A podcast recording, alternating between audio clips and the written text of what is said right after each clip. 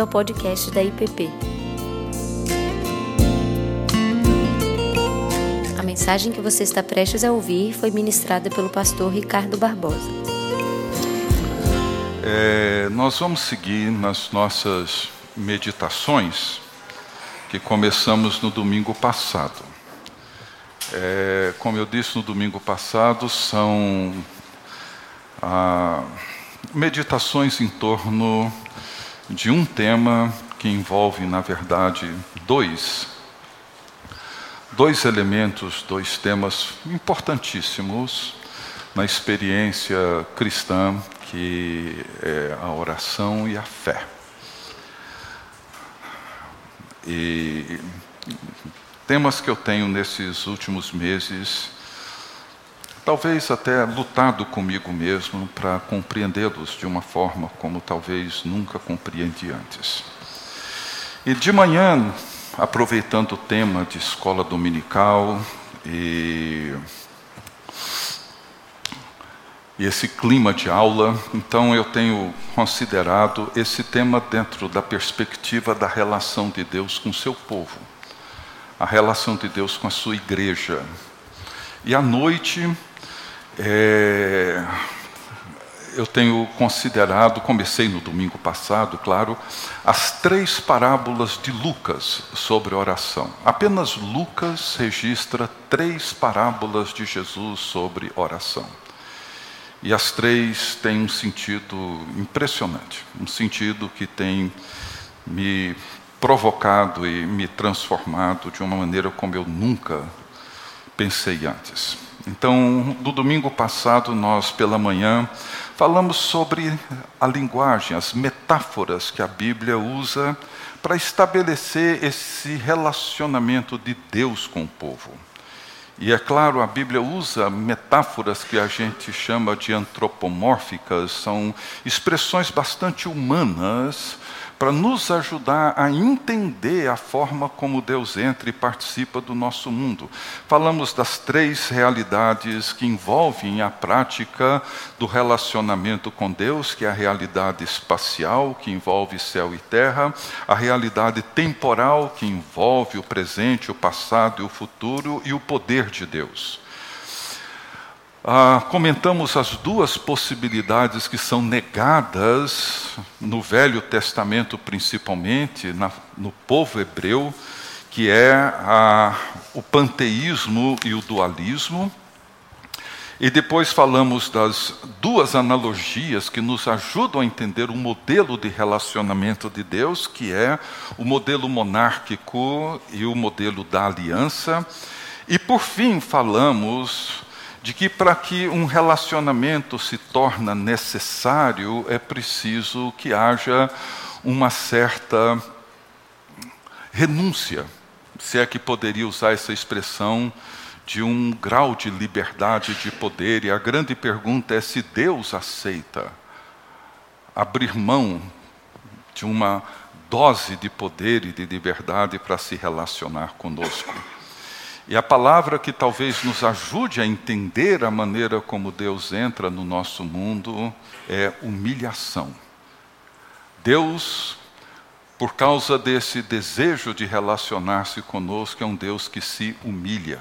Isso significa que é um Deus que não deixa de ser Deus, mas mesmo sendo Deus, ele se esvazia, ele se torna humano, ele se humilha, para entrar no nosso mundo. E a expressão que melhor descreve isso, como vimos no final da manhã, ou na maior parte da manhã de domingo, foi o sofrimento de Deus.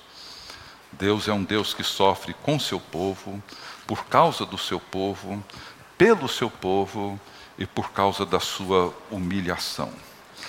À noite vimos a primeira parábola, chamada inadequadamente do amigo inoportuno e talvez seria melhor descrita como do amigo que honra o seu nome e que honra aquilo para o qual ele se propõe. Hoje eu queria tocar em dois aspectos que envolvem esse relacionamento de Deus com seu povo, O primeiro eu quero ser bem rápido, o segundo talvez estender um pouquinho mais, mas dentro do tempo que temos, e quem sabe tendo ainda um, alguns minutos para alguma pergunta. Ah, o primeiro é sobre essa relação da oração entre o que eu chamaria de teologia e antropologia. O que eu quero dizer com isso é que toda oração, a linguagem da oração particularmente, estabelece uma relação entre aquilo que nós pensamos sobre Deus, teologia, e aquilo que nós revelamos sobre nós mesmos, antropologia. Então, ela desenvolve um importante papel no relacionamento de Deus com o ser humano, pintando esse retrato, tanto do caráter humano como do caráter divino. O que falamos para Deus em oração, a linguagem que usamos para Deus em oração, revela aquilo que nós pensamos sobre Deus, como revela aquilo que nós pensamos sobre nós mesmos. Então, embora Deus se revele usando meios humanos para nos ajudar a compreender a natureza divina, o fato é que a experiência humana sobre quem Deus é pode e muitas vezes não coincide com a forma como Deus se revela a nós. Por exemplo, Deus se revela a nós como um Deus justo, mas muitas vezes nós o vemos como um Deus caprichoso e vingativo. Deus se revela a nós como um Deus presente, mesmo em meio ao nosso sofrimento e à nossa dor, mas nós o experimentamos como um Deus ausente, distante, frio. Ou seja, o retrato que nós fazemos de Deus, a pintura que nós fazemos de Deus, não é exatamente a pintura mais adequada ou a pintura correta que Deus faz de si mesmo. Então, a percepção do povo de Deus acerca de Deus precisa, ao longo da sua jornada espiritual, ser corrigida e transformada pela autorrevelação de Deus. Então, nós encontramos no Velho Testamento, nas orações do povo de Deus, expressões muito interessantes que demonstram a formação da imagem de Deus na vida do povo de Deus. Por exemplo, nós podemos notar isso com bastante clareza na invocação. As invocações de Deus no Velho Testamento nos ajudam a perceber a maneira como Deus se relaciona de forma pessoal com o seu povo. Por exemplo, ele é invocado como Senhor, Deus de Israel. Ele é invocado como Senhor nosso Deus. Depois, se alguém quiser as referências bíblicas, os pais e várias outras expressões, várias expressões. Não são títulos oficiais de Deus. São orações carregadas de história, de memórias, de lembranças. São orações cujos contextos servem para afirmar que a obra de Deus no mundo não acontece de uma relação mecânica e revela a natureza pessoal. Nessas orações, nós vemos que muitas vezes se os atributos de Deus. Ezequias enfatiza nas suas orações a soberania de Deus. E é impressionante como ele reconhece que Deus governa sobre tudo, sobre todas as coisas. Asa e Josafá, em 2 Crônicas 14 e 20, 12, ele reconhece, eles reconhecem o poder de Deus na maneira como eles lidam com os seus inimigos. Daniel e Neemias, de uma maneira muito profunda e séria, a justiça de Deus e o poder de Deus. Então, esses e outros atributos de Deus, como sua compaixão, seu amor, sua misericórdia, geralmente compõem a linguagem da oração dessas pessoas e revelam aquilo que eles porque essas orações elas são moldadas pela necessidade humana, muito particulares. Né? Por exemplo, a oração de Davi em 1 Crônicas 29 mostra Deus como um Senhor todo-poderoso e soberano. E essa oração dele é ocasionada tanto pela circunstância do momento quanto pela esperança do futuro. É curioso que Davi não pede para Deus exibir o seu rosa, pelo contrário, ele ora e pede para Deus direção, sabedoria, cuidado necessário naquele momento e para aquela circunstância particular que ele está vivendo. Mas, por outro lado, a oração também pinta um retrato de quem ora. O que, que as nossas orações revelam sobre nós? Por exemplo, quando nós olhamos na Bíblia, Elias, ele é reconhecido como um homem de Deus.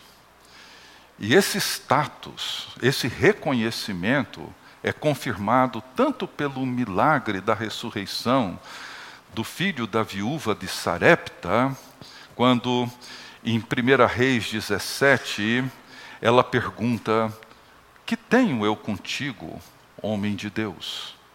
E logo depois ela confirma isso dizendo: Agora eu sei que és homem de Deus. Como também pela resposta no confronto com os profetas de Baal. Ezequias, pelas suas orações e pela linguagem das suas orações, ele é reconhecido como um homem verdadeiramente fiel. E, e isso acontece em algumas narrativas, e em todas essas situações ele aparece orando.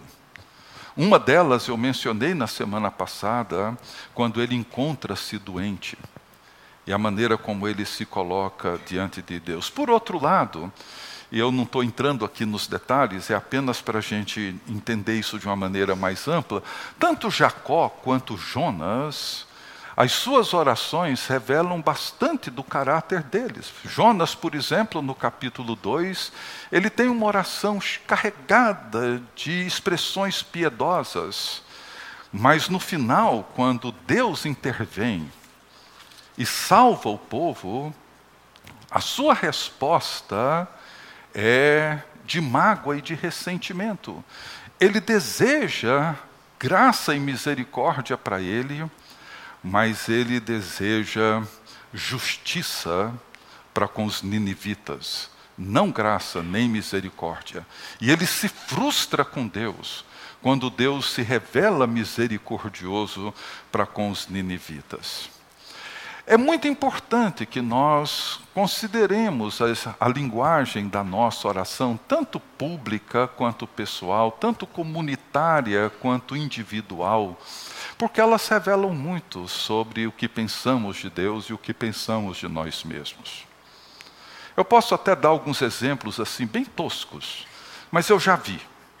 Por exemplo, eu já vi gente indo para Miami, compra aquele mundo de tranqueira e ora para Jesus fechar os olhos do fiscal da alfândega para não ter que pagar imposto. Eu já vi gente fazendo isso. O que, que essa pessoa revela do seu caráter? E o que, que ela revela sobre o Deus a quem ela ora? Tem gente que ora para furar, furar fila, tem muita gente que ora por vaga de estacionamento. Não vem depois perguntar se pode, eu não vou nem responder.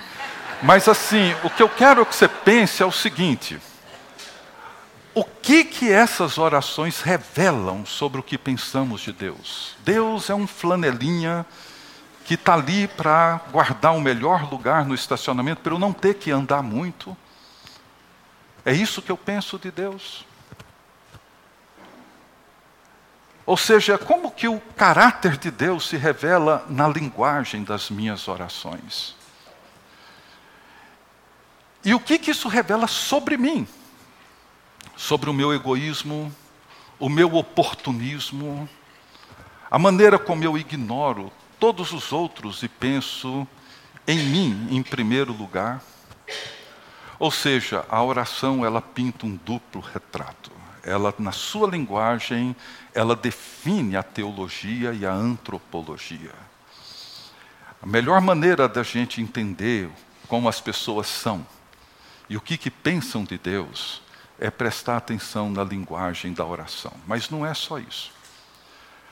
A outra coisa que é o outro tema que eu quero tratar agora de manhã é a forma como nós estabelecemos essa mesma linguagem quando oramos e quando estamos fora do ambiente, do espaço da oração. E isso eu quero olhar no texto, aliás, que aparece em todos os evangelhos, quando Jesus diz: A minha casa será chamada casa de oração, mas vocês a transformaram num covil de salteadores ou num covil de ladrões. Ou seja, a igreja ela é chamada para ser uma casa de oração. E esse chamado, ele é baseado no reconhecimento de que a oração é a forma como o povo de Deus participa concretamente como parceiro de Deus na tarefa da redenção. Salomão afirma isso na sua oração e na consagração do templo em 1 Reis 8. E Isaías, o profeta do exílio, ele, anos mais tarde, ele reafirma a mesma coisa em Isaías 56, os versos 7 a 8, eu vou ler, preste bem atenção. Ele diz assim: Também os levarei ao meu santo monte e os alegrarei na minha casa de oração. Os seus holocaustos e os seus sacrifícios serão aceitos no meu altar, porque a minha casa será chamada casa de oração para todos os povos. Assim diz o Senhor Deus, que congrega os dispersos de Israel. Ainda congregarei outros aos que já se acham reunidos. E Jesus, lá na frente, diz: a minha casa será chamada casa de oração, mas vocês a transformaram num covil de salteadores. O templo, que primeiramente foi dedicado como uma casa de oração, é agora condenado como um covil de salteadores. Os adoradores que são chamados para orar são agora condenados como ladrões. O que, que aconteceu? Qual que foi o problema que Jesus estava levantando com essa denúncia tão grave? Se você tiver aí a sua Bíblia, abra comigo no livro do profeta Jeremias. São duas passagens, uma mais curta, uma mais longa, que descreve de onde é que Jesus tira essa expressão. A primeira em Jeremias 7, é a mais curta. A segunda em Jeremias 26, o capítulo todo, 1 a 24, você pode fazer essa leitura depois em casa. Mas Jeremias 7, os versos 1 a 15, é um pequeno sermão de Jeremias. Diz assim, Jeremias 7, 1 a 15. Palavra que da parte do Senhor foi dita a Jeremias. Põe-te à porta da casa do Senhor e proclama ali esta palavra e dize: Ouvi a palavra do Senhor, todos de Judá, vós que entrais por suas portas para adorardes ao Senhor. Assim diz o Senhor dos exércitos, o Deus de Israel: Emendai os vossos caminhos e as vossas obras, e eu vos farei habitar neste lugar. Não confieis em palavras falsas, dizendo: Templo do Senhor, templo do Senhor, templo do Senhor é este. Mas se deveras emendardes os vossos caminhos e as vossas obras, se deveras praticardes a justiça, cada um com o seu próximo, se não oprimirdes o estrangeiro e o órfão e a viúva, nem derramardes sangue inocente neste lugar, nem andardes após outros deuses para vosso próprio mal, eu vos farei habitar neste lugar, na terra que dei a vossos pais desde os tempos antigos e para sempre. Eis que vós confiais em palavras falsas que para nada aproveitam. Que é isso? Furtais e matais, cometeis adultério, jurais falsamente, queimais incenso a Baal e andais após outros deuses que não conheceis, e depois vindes e vos pondes diante de mim. Nesta casa que se chama pelo meu nome, dizeis: estamos salvos, sim, só para continuardes a praticar essas abominações? Será que essa casa, que se chama pelo meu nome, um covil de salteadores aos vossos olhos? Eis que eu, eu mesmo vi isto, diz o Senhor. Mas ide agora ao meu lugar, que estava em Siló, onde no princípio fiz habitar o meu nome, vede o que lhe fiz por causa da maldade do meu povo de Israel. Agora, pois, visto que fazeis todas essas obras, diz o Senhor, e eu vos falei começando de madrugada, e não me ouviste, chamei-vos e não me respondestes, farei também a esta casa, que se chama pelo meu nome, na qual confiais, e a este lugar que dei a vós outros e a vossos pais, como fiz a Siló, lançar-vos-ei da minha presença, como arrojei a todos os vossos irmãos e a toda a posteridade de Efraim. É uma palavra dura, né? Muito dura. Esse sermão de Jeremias, ele consiste em quatro pontos. Não estudou no seminário presbiteriano, então introduzi um ponto a mais. O primeiro, os versos 3 a 7, que é uma proclamação, onde ele diz assim: emendai os vossos caminhos, as vossas obras. Não confieis em palavras falsas, dizendo templo do Senhor, templo do Senhor, templo do Senhor, mas se dever emendardes os vossos caminhos e as vossas obras, e praticardes a justiça, cada um com seu próximo, não oprimirem os mais fracos, os mais pobres, os mais vulneráveis, etc. Ou seja, a oração, ela precisa ser acompanhada de obediência ética. Ela precisa ser acompanhada de uma vida que seja adequada, coerente e consistente com aquilo que oramos e a quem nós oramos. O templo é o lugar, era, principalmente no Velho Testamento, o lugar do encontro com um Deus justo. E ele então diz: corrijam a conduta de vocês, corrijam as ações de vocês. Não coloquem a sua confiança em palavras falsas. Não coloquem a sua confiança dizendo: olha, esse é o templo do Senhor, é o templo do Senhor. Ou seja, vocês não têm esse pedigree.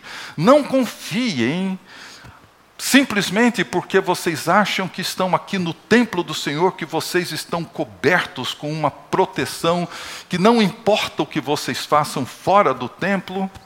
Não coloquem a confiança de vocês em palavras falsas, não coloquem a confiança de vocês em expectativas equivocadas. Pratiquem a justiça. Não andem após outros deuses. Não confiem naquilo que não é o Deus vivo e verdadeiro. Segundo os versos 8 a 11, então ele faz uma denúncia, dizendo: vocês confiam em palavras falsas, vocês furtam, vocês adulteram, vocês mentem, vocês seguem outros deuses, e depois de tudo isso, vocês vêm aqui para me adorar. E dos versos 8 a 11, ele faz essa declaração que Jesus depois usa nos evangelhos. Esse templo que leva o meu nome tornou-se para vocês um covil de ladrões. O que, que Deus está dizendo aqui através do profeta para o povo? Ele está dizendo basicamente o seguinte: se a conduta de vocês fora do templo é abominável, Deus toma as nossas palavras no templo e as considera como vãs e mentirosas. Vou repetir. Se a nossa conduta fora do templo é abominável, Deus não vai necessariamente julgar o que fazemos fora do templo, mas Ele julga como mentiroso aquilo que nós fazemos no templo ou na presença dEle. A nossa adoração torna-se falsa, vã, vazia e mentirosa. Esse é o contexto da purificação do templo. E no final, nos versos 12 a 15, ele traz o anúncio do julgamento. E qual que é o julgamento? Expulsarei vocês da minha presença. Noutras palavras, Deus não tolera uma adoração ou oração acompanhada de um comportamento, de uma conduta, de ações que negam a natureza e o caráter do próprio Deus. Então, a igreja, como casa de Deus e como casa de oração, tem a tarefa de preservar a comunidade em Deus e preservar Deus na comunidade. E ela se torna um espaço fundamental para toda a humanidade. Então, nós encontramos nos evangelhos esse episódio que aparece nos quatro evangelhos, de Jesus e a purificação do templo. E, e, o contexto é esse de Jeremias e de Isaías, no capítulo 40, ah, 56, perdão. Isaías capítulo 56, nos versos 1 a 8, ele diz assim: Assim diz o Senhor, mantende o juízo e fazei justiça, porque a minha salvação está prestes a vir, a minha justiça prestes a manifestar-se. Bem-aventurado o homem que faz isto, e o filho do homem que nisto se firma, em se guardar de profanar o sábado e guarda a sua mão de cometer algum mal. Não fale o estrangeiro que se houver chegado ao Senhor, dizendo: oh, O Senhor com efeito me separará do seu povo, nem tampouco digo eunuco Eis que eu sou uma árvore seca, porque assim diz o Senhor aos eunucos que guardam os meus sábados, escolhem aquilo que me agrada e abraçam a minha aliança. Darei na minha casa e dentro dos meus muros um memorial e um nome melhor do que o dos filhos e filhas, um nome eterno darei a cada um deles que nunca se apagará. Aos estrangeiros que se chegam ao Senhor para o servirem, para amarem o nome do Senhor, sendo deste modo servos seus, Sim, todos os que guardam o sábado, não o profanando e abraçam a minha aliança, também os levarei ao meu santo monte e os alegrarei na, na, minha casa de oração, os seus holocaustos e os seus sacrifícios serão aceitos no meu altar, porque a minha casa será chamada casa de oração para todos os povos, assim diz o Senhor Deus, que congrega os dispersos de Israel, e ainda congregarei os outros aos que já se acham reunidos. Ou seja, esse é o contexto. O contexto de onde Jesus tira a expressão covil de ladrões já foi apresentado lá em Jeremias. Ou seja, o que está acontecendo? Trata-se de um convite para todos os que estão exilados voltarem para as ruínas de Jerusalém, a fim de reconstruir o seu futuro, praticando aquilo que é justo e aquilo que é direito. Então, o contexto tem a ver com o retorno dos exilados e a reconstrução do seu futuro. E nessa reconstrução, nesse retorno e nessa reconstrução, todos os pobres, os estrangeiros, os, seus, os eunucos, as viúvas, os sem teto, todos os pobres, todos os desterrados deverão encontrar o seu lugar na comunidade do povo de Deus. Todos serão bem-vindos na casa de oração e todos terão acesso igual à presença de Deus e ao trono divino. É isso que Jesus disse em inúmeras parábolas. O problema quando Jesus entra no templo é que o comportamento que ele vê dentro do templo transforma a religião numa mentira. E acaba sendo uma representação do que acontece fora do templo. Dentro do templo, Jesus percebe que mais atenção é dada a interesses comerciais, não de vender uma coisa ou outra. O que está acontecendo é o seguinte: é a injustiça que estava sendo praticada. As pessoas vinham de fora para trazer o seu sacrifício e se apresentar no templo. E eles não traziam os animais, a viagem era longa, e os animais, ao longo da viagem, eles poderiam sofrer algum dano e tornarem-se animais inadequados para o sacrifício. Então, eles deixavam para comprar os animais quando chegassem em Jerusalém. E muitos vinham de países diferentes e traziam suas moedas para serem trocadas e fazerem o câmbio em Jerusalém, para comprarem o animal adequado para o sacrifício. Então, aquele cidadão que vinha com dinheiro suficiente para comprar um animal bom para o sacrifício acabava sobrando apenas para comprar uma pequena pomba, porque o dinheiro pela, pelo câmbio que era colocado nas alturas onde aproveitavam a grande demanda e jogavam o valor do câmbio lá em cima, as pessoas, principalmente os mais pobres, eram extorquidos tanto na compra do animal quanto no câmbio que faziam.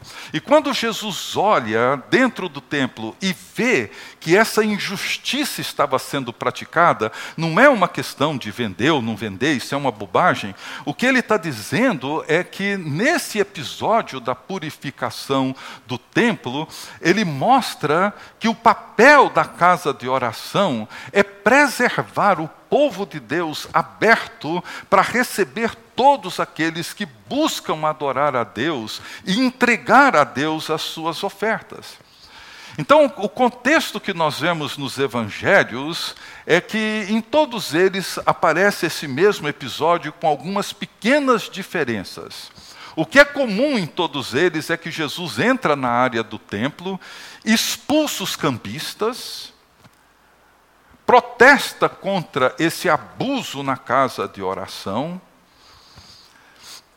Nos evangelhos de Mateus e Marcos, ele traz a cena da figueira sem fruto. Vocês lembram que Jesus, quando está indo para Jerusalém, no seu caminho, ele vê uma figueira florida. E era abril. A figueira, ela passa a dar fruto, ela floresce em maio e o fruto surge em junho, julho. Mas essa figueira já estava florida em abril. E Jesus se aproxima dela, provavelmente esperando que ela estivesse numa terra fértil, portanto floresceu mais cedo. E havia umas figueiras que tinham o fruto temporão, o figo temporão. Mas quando Jesus chega, ela só tinha flor, ela não tinha fruto. A figueira é uma representação de Israel ou seja, um povo que tinha toda a pompa, tinha todos os ritos, tinha toda a expressão de uma religião exuberante, bonita, com todos os seus rituais, mas era desprovida de fruto, era uma grande farsa, uma grande mentira. E Jesus amaldiçoou aquela figueira, e no dia seguinte, quando eles saem de Jerusalém, os discípulos passam e Pedro diz: Olha, a figueira que o Senhor amaldiçoou secou. Ela era uma representação daquilo que o povo de Deus estava fazendo. É uma imagem emblemática do povo de Deus. E somente no Evangelho de Lucas aparece Jesus chorando sobre Jerusalém. É a única passagem que descreve esse choro de Jesus sobre Jerusalém. Ele lamenta o fato do seu povo não reconhecer que o reino de Deus chegou. E que o que Jesus estava fazendo era dar as boas-vindas a todos os exilados, abrir as portas para que todos aqueles que com fé e esperança no Messias e no Salvador entrassem e participassem do grande banquete. Isso tem muito a nos ensinar, e hoje à noite, na parábola, ela vai tratar mais ou menos de um contexto muito parecido, ou seja, a experiência a prática e a linguagem da oração, ela transcende e penetra em todas as dimensões e realidades da vida. E é disso que Jesus está falando, é disso que Jeremias e Isaías estão falando. Ou seja, a oração, ela tira o foco de nós mesmos e nos transcende e nos envolve no mundo de Deus. Permanecer em oração diante de Deus não nos dá licença para permanecer fora de Deus na prática. Se a igreja e o povo de Deus pratica a oração, a linguagem da oração precisa ser coerente com a atitude, as ações, o comportamento, ou seja, aquilo que nós cantamos, aquilo que nós celebramos, a maneira como nós adoramos, como nós oramos hoje, aqui, agora, mais tarde no culto à noite, deve acompanhar aquilo que nós fazemos amanhã no trabalho, a maneira como nós tratamos as pessoas em casa, a forma como nós nos relacionamos com as pessoas mais poderosas ou as pessoas mais simples. A experiência da oração, ela é definida tanto pela retórica de quem ora, quanto pela sua própria vida. Portanto, não existe uma ruptura, uma separação entre a prática da oração e a vida. Quando as palavras piedosas dirigidas a Deus no céu são congruentes com a vida de fidelidade, de ética na terra, tanto a oração quanto quem ora são julgados positivamente diante de Deus. A questão é: o que acontece quando nós, povo de Deus, não assumimos e não realizamos esse ministério da oração. E eu não estou aqui falando em reuniões de oração, grupos de oração, correntes de oração, etc. Quando nós não entendemos o sentido e o lugar da adoração, do culto, da oração no meio do povo de Deus. O que, que a igreja e o que, que o mundo perdem com isso? Há pelo menos duas consequências.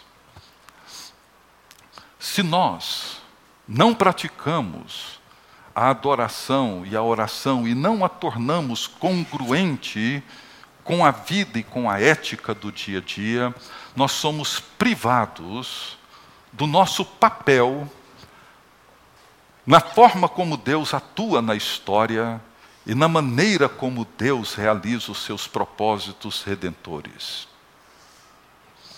Como vimos na semana passada, Deus é o Deus dos impossíveis. Orar significa participar das manifestações do poder de Deus, que reverte as impossibilidades humanas, que nos ajudam a ver a realidade invisível onde a graça de Deus atua transformando.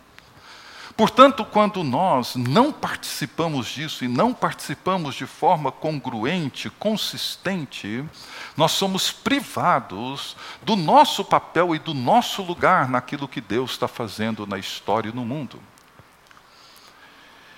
E a outra consequência é que, sem um chamado à oração, sem uma consciência do sentido e do lugar e da importância da adoração, em outras palavras, sem um chamado, sem uma compreensão da doxologia, desse reconhecimento da glória de Deus como a razão última de tudo aquilo que somos e fazemos, nós somos conduzidos e levados a um narcisismo, ou seja, em última instância, nós nos voltamos para dentro de nós mesmos e vamos sofrendo com um processo de autointoxicação a ponto de perdermos completamente a perspectiva da grandeza e da graça de Deus. E é o que vemos, muitas vezes dentro da própria igreja. Então vejam bem, a oração ela preserva o povo de Deus em Deus. E preserva Deus no meio do povo dele. Preserva a mente do povo de Deus nas, nas dimensões que transcendem a vida e transcendem a nossa compreensão. Portanto, a experiência da oração, ela envolve trazer Deus para um mundo e expandir a presença de Deus no mundo que nós vivemos. E como que nós fazemos isso? Nós fazemos isso quando isso que fazemos aqui hoje como povo de Deus se expande ao longo da semana por todos os lugares por onde nós andamos. É disso que Jesus está falando quando ele entra no pátio do templo e traz essa dura condenação para o povo de Deus, dizendo: essa casa que foi chamada casa de oração transformou-se num covil. Ou seja, o que, que estava acontecendo? Esses exilados que estavam reconstruindo o seu futuro, viúvas, pobres, pessoas desterradas, etc., não estavam encontrando no meio do povo de Deus o seu lugar. Os coxos, os cegos, os paralíticos, os endemoniados e todas aquelas pessoas para quem Jesus veio, libertou e curou e as trouxe e as convidou para sentarem, tomarem seu lugar na mesa do banquete. Todas aquelas pessoas que Jesus disse: Vão pelos becos, pelos cantos, pelos lugares mais escuros da cidade, convidem todos, há lugar na mesa. O que, que acontece? Acontece que o povo de Deus se recusou a receber essas pessoas. Tornaram-se um povo com uma idolatria nacionalista. Perderam a perspectiva do que, que significa ser povo de Deus. Começaram, ao invés de promover a libertação, promover a opressão. Ao invés de facilitar aquele pobre que vinha de longe para apresentar o seu sacrifício no templo, facilitar a sua oferta, a tornavam mais difícil, mais cara, exploravam aquele pobre.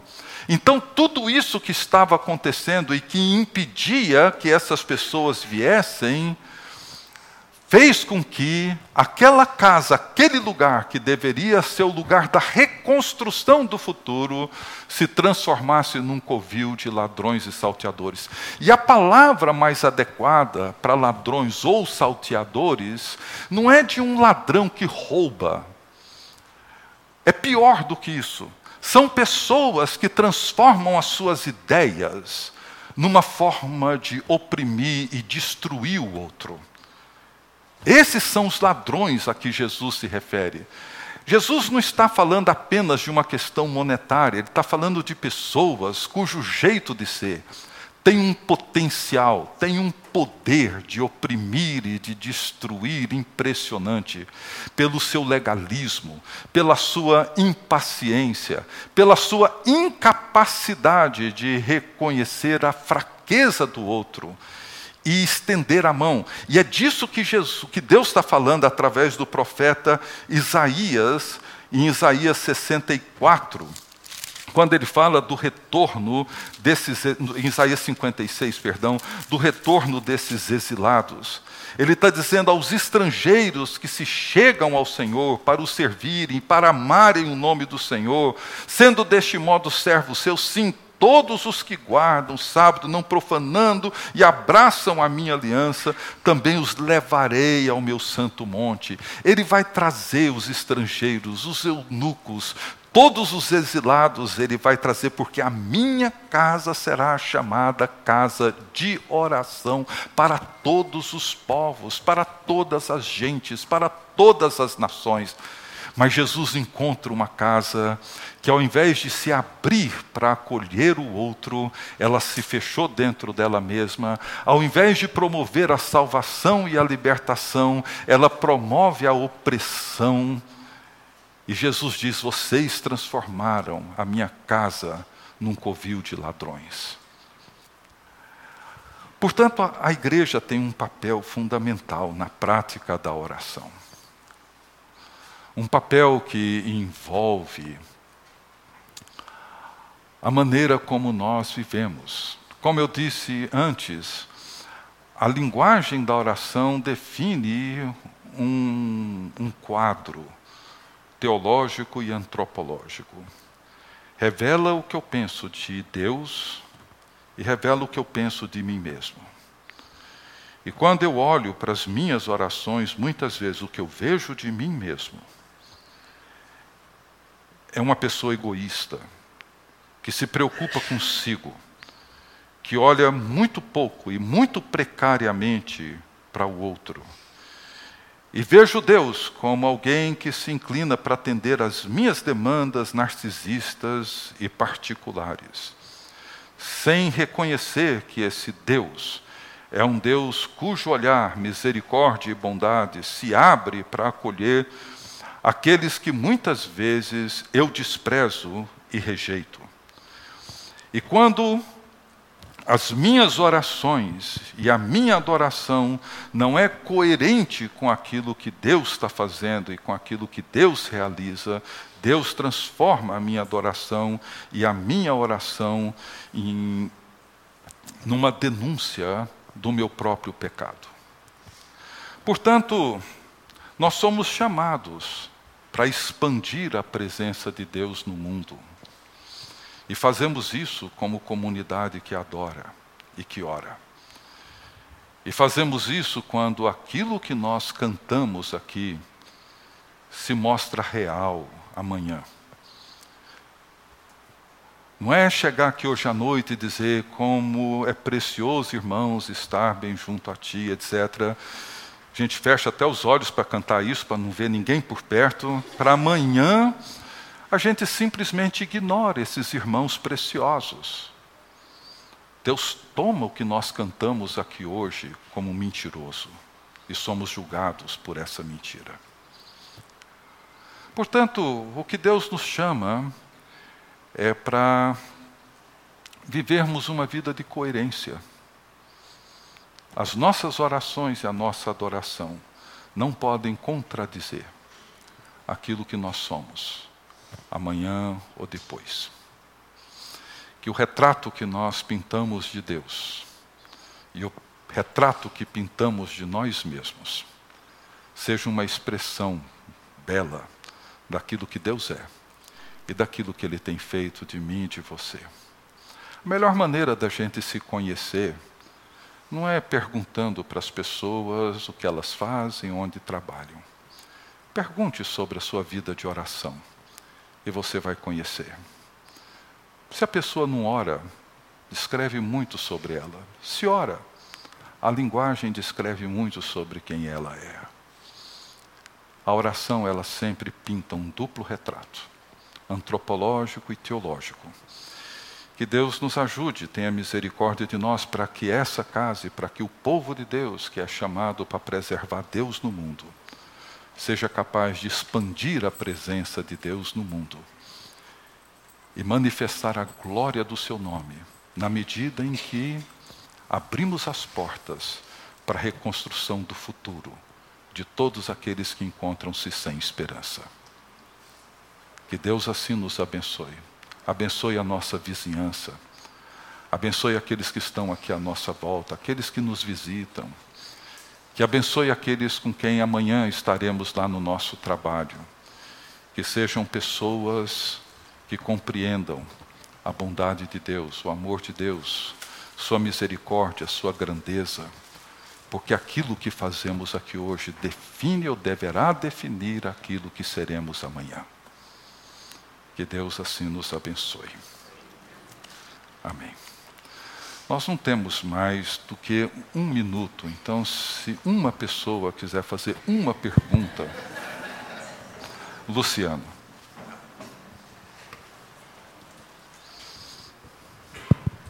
Ricardo, o que, que você acha que, se é possível isso, o que, que você acha que desagradaria mais a Deus? Uma oração pelos motivos errados ou uma oração não realizada? Não? Não realizada. Ah. Não realizada no sentido de, de Deus não fazer. Não... Eu não ah, vou fazer ah, a oração, sim, sim, ou de... eu vou fazer pelos motivos errados.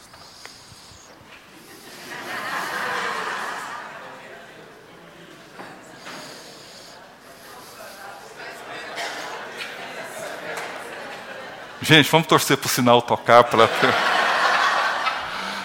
Ah, Luciano, a pergunta. Nossa, tipo Tostines, né? Assim.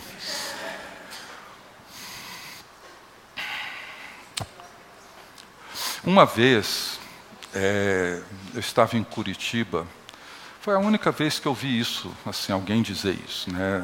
Estava ajudando uma conversa do Dr. Houston com uma, uma moça, e depois dela descrever a vida dela e a experiência de oração dela, ele disse assim: para de orar, fica três meses sem orar, está tudo errado.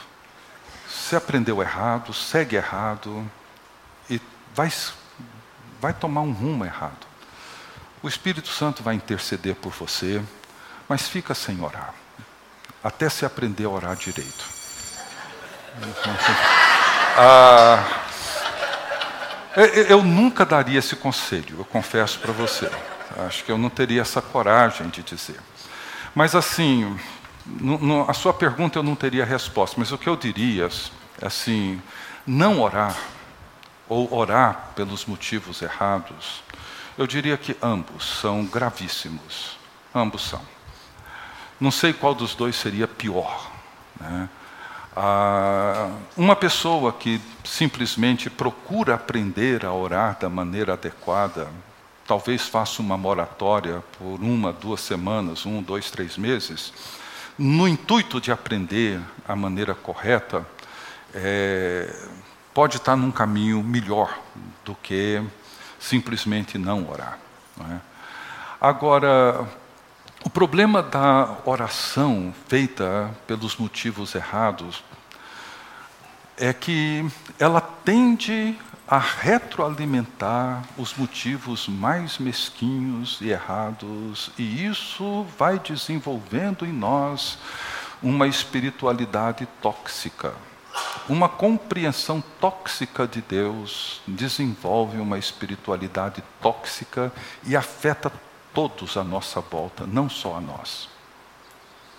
Por exemplo, você entrando em algumas igrejas e vendo a linguagem de oração, você percebe que há um, uma, uma, um vício já generalizado que já contaminou toda aquela comunidade, e ao invés de preservar Deus nela, né, a, elas vão perdendo cada vez mais a percepção dele. E o grande problema, que é o que aconteceu com Israel, é que pensam que estão em Deus, mas não estão mais.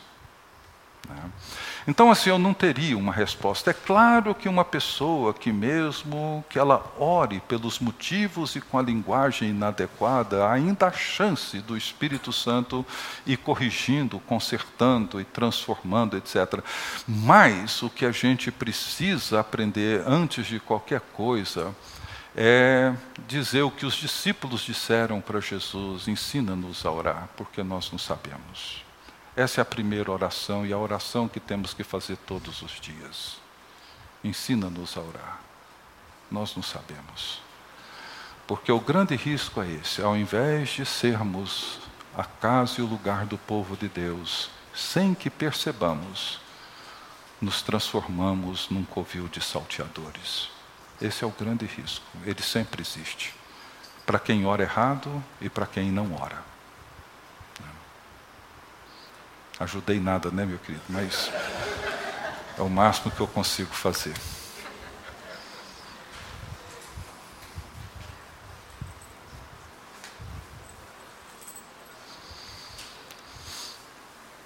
Ok. Hoje à noite, para aqueles que quiserem é, ler à tarde, aproveitar, a parábola é de Lucas 18, 1 a 8. Tá? É a parábola de hoje à noite, a parábola da viúva e do juiz injusto.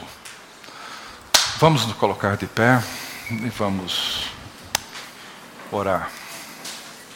Recebe, ó Deus, a nossa gratidão, porque fomos feitos teu povo. Esse povo que insiste em seguir do seu próprio jeito, em fazer do seu próprio jeito e que muitas vezes não busca aprender de ti, ouvir de ti, ser ensinado por ti, instruído por ti. Ajuda-nos, ó Deus, a ouvir tua voz, prestar atenção na tua palavra e orar e adorar como o Senhor nos ensinou. Ó Deus, que o teu povo seja um povo que preserva o Senhor na igreja e preserva a igreja em ti. Que sejamos, ó Deus, um povo que dá as boas-vindas para todos aqueles que buscam a reconciliação contigo. Não importam, ó Deus, de onde venham, como chegam que sejamos, ó Deus, o povo que faz com que o estrangeiro, a viúva, o órfão, o desterrado, encontre no meio do teu povo o amor, a bondade, o perdão, a reconciliação que todos nós buscamos. Que sejamos, ó Deus, vistos, percebidos por Ti como teu povo povo justo, santo, que anda e vive para a glória do teu nome. Abençoa-nos, ó Deus. É o que pedimos em nome de Jesus. E que a graça do nosso Senhor e Salvador Jesus Cristo, o amor de Deus, o nosso eterno e bondoso Pai, a comunhão, o consolo, o poder e a presença do Espírito Santo seja sobre todos hoje e para todos sempre. Amém. Amém. Você acabou de ouvir o podcast da IPP. Para saber mais, acesse nossa página em www.ippdf.com.br.